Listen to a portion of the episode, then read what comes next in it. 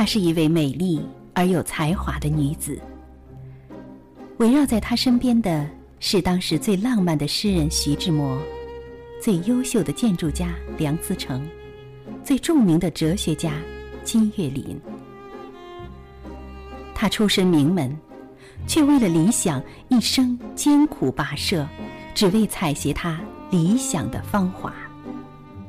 请听林徽因诗传，作者青兰子，由蓝蓝蓝播讲。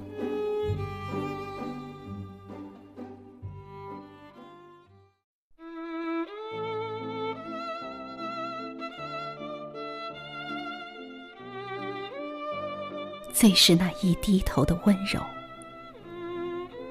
像一朵水莲花，不胜凉风的娇羞。道一声珍重，一声珍重，那一声珍重里，有蜜甜的忧愁。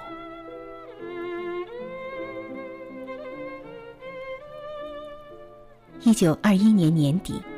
邻家妇女抵上海。林徽因曾回忆起这段回家的路途。听到我所熟悉的曲子，那时我还是一个很小的小女孩，乘坐着一条船，穿过印度洋回家。那月光舞蹈表演，热带的星空和海上的空气，一起涌进了我的脑际。而那一小片。被称作青年时代的东西，和一首歌里短暂的轻快片段一样，像梦幻一样的迷住了我。半是忧愁，半是喜悦。我的心中只是茫然若失。梁启超派人接林徽因回北京，他又回培华女中读书，而林徽因的父亲林长民暂居上海。林徽因自然被托付于梁家照顾。林徽因再遇梁思成，彼此此时已经知道，你是我今生执手的人。林徽因与梁思成初识于十四岁，那年梁思成十七岁。梁思成的女儿梁再冰写过当年两人见面的场景。父亲大约十七岁。有一天，祖父要父亲到他的老朋友林长民家里去见见他的女儿林徽因。父亲明白祖父的用意，虽然他还很年轻，并不急于谈恋爱，但他仍从南长街的梁家来到景山附近的林家。在林叔的书房里，父亲暗自猜想：按照当时的时尚，这位林小姐的打扮大概是绸缎衫裤。梳一条油光光的大辫子，不知怎的，他感到有些不自在。门开了，年仅十四岁的林徽因走进房来。父亲看到的是一个亭亭玉立却仍带稚气的小姑娘，梳两条小辫儿，双眸清亮有神采，五官精致有雕琢之美，左颊有笑靥。浅色半袖短衫，罩在长颈及膝的黑色绸裙上。她翩然转身告辞时，飘逸如一个小仙子，给父亲留下了极深刻的印象。当年相遇的两个少年，不自觉眷恋情深，却又懵懂而不自知。爱情经住了似水流年，逃不过此间少年。他们在最好年龄的时候再度相遇。当时少年春山已是白衣书生，依然相对笑如轻落的桂花，那种美好，月出惊山鸟。他们恋爱了，像所有年轻人一样，快乐幸福的约会。约会的地点是太庙。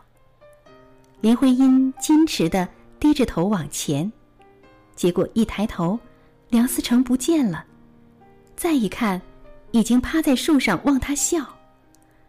那个时候的日子，年轻真好，花落不知多少。从英国回来的林徽因跟梁思成讲了什么是建筑。多年以后，梁思成成为了中国的建筑大师。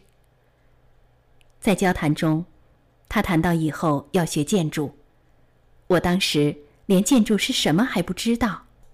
徽因告诉我，那是包括艺术和工程技术为一体的一门学科。因为我喜爱绘画，所以我也选择了建筑这个专业。多年以后，当梁思成做实地考察。需要攀爬大唐亦或大宋的塔身梁架时，我们常常能看到林徽因的身影。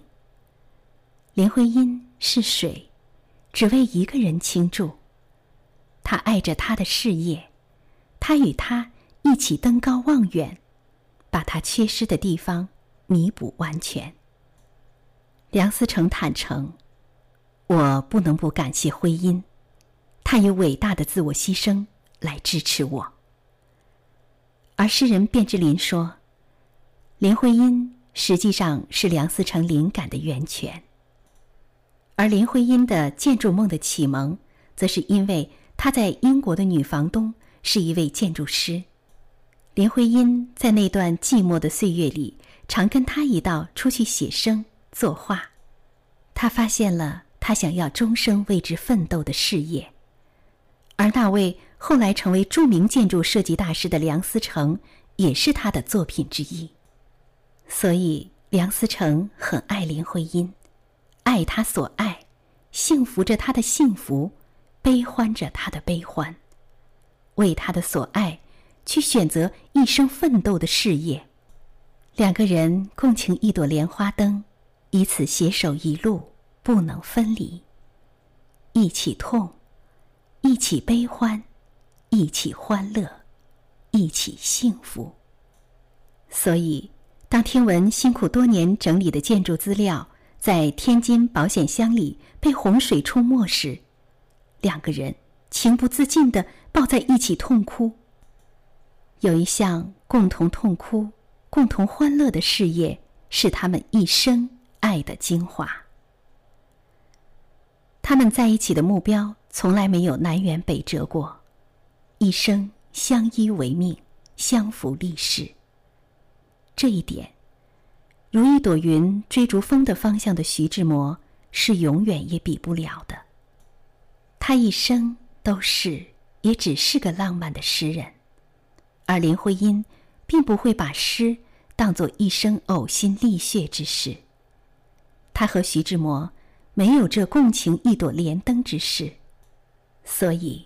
他永远都是徐志摩回首时，在灯火阑珊处的那个人。一九二二年春天，十八岁的林徽因与梁思成婚事已有成言，但未定品。而三月，徐志摩经金岳霖作证，在柏林与张幼仪离婚。徐志摩以为他在靠近，实际上，他在远离。一个星球朝另一个星球越走越近，另一个星球却离它越来越远。因为，你我今生不在一个轨道上，最近的距离也相距在光年以外。林徽因站在徐志摩的梦中，是他永不能到达的彼岸，他永远是他那所谓的伊人，在水一方。这一年九月，徐志摩回国，见到林徽因，继续开始他执着的追求。只要他站在自己眼前，就让他有错觉，以为彼岸还能抵达，却不知世间无船能抵达银河的彼岸。星辰就在眼前，但却相隔着毕生都无法到达的距离。金岳霖晚年跟采访他的人谈起这段往事。林徽因被他父亲带回国后，徐志摩又追到北京。临离伦敦时，他说了两句话，前面那句忘了，后面是“销魂今日进燕京”。看，他满脑子林徽因，我觉得他不自量啊。林徽因、梁思成早就认识。他们是两小无猜，两小无猜呀。两家又是世交，连政治上也算世交。两人父亲都是研究系的，徐志摩总是跟着要钻进去，钻也没用。徐志摩不知趣，我很可惜徐志摩这个朋友。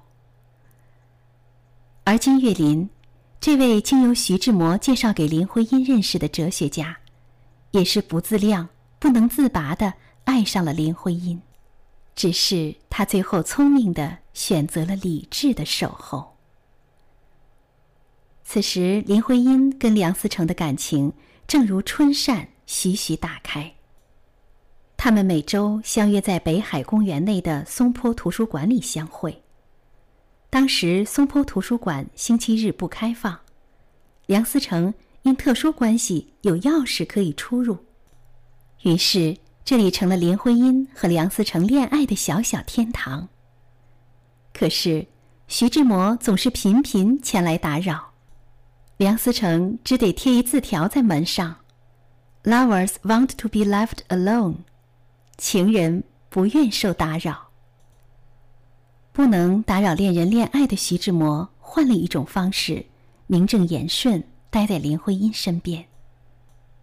一九二三年春天，他在西单石虎胡同七号成立了专门编辑出版新派诗集的新月社，林徽因参加了新月社。他在这里写出了自己最早的诗歌、短篇小说和散文。因为诗歌，林徽因离开了徐志摩，却从未离开得太远，一直都在他看得见的地方闪耀。然而，他把光芒给了他，却把心给了另一个人。这一年五月七日的国耻日上。梁思成骑着摩托车，带着弟弟前去追赶游行的队伍，结果出了车祸，伤到了左腿。这一次车祸让饱受惊吓的一对小恋人走得更紧密了。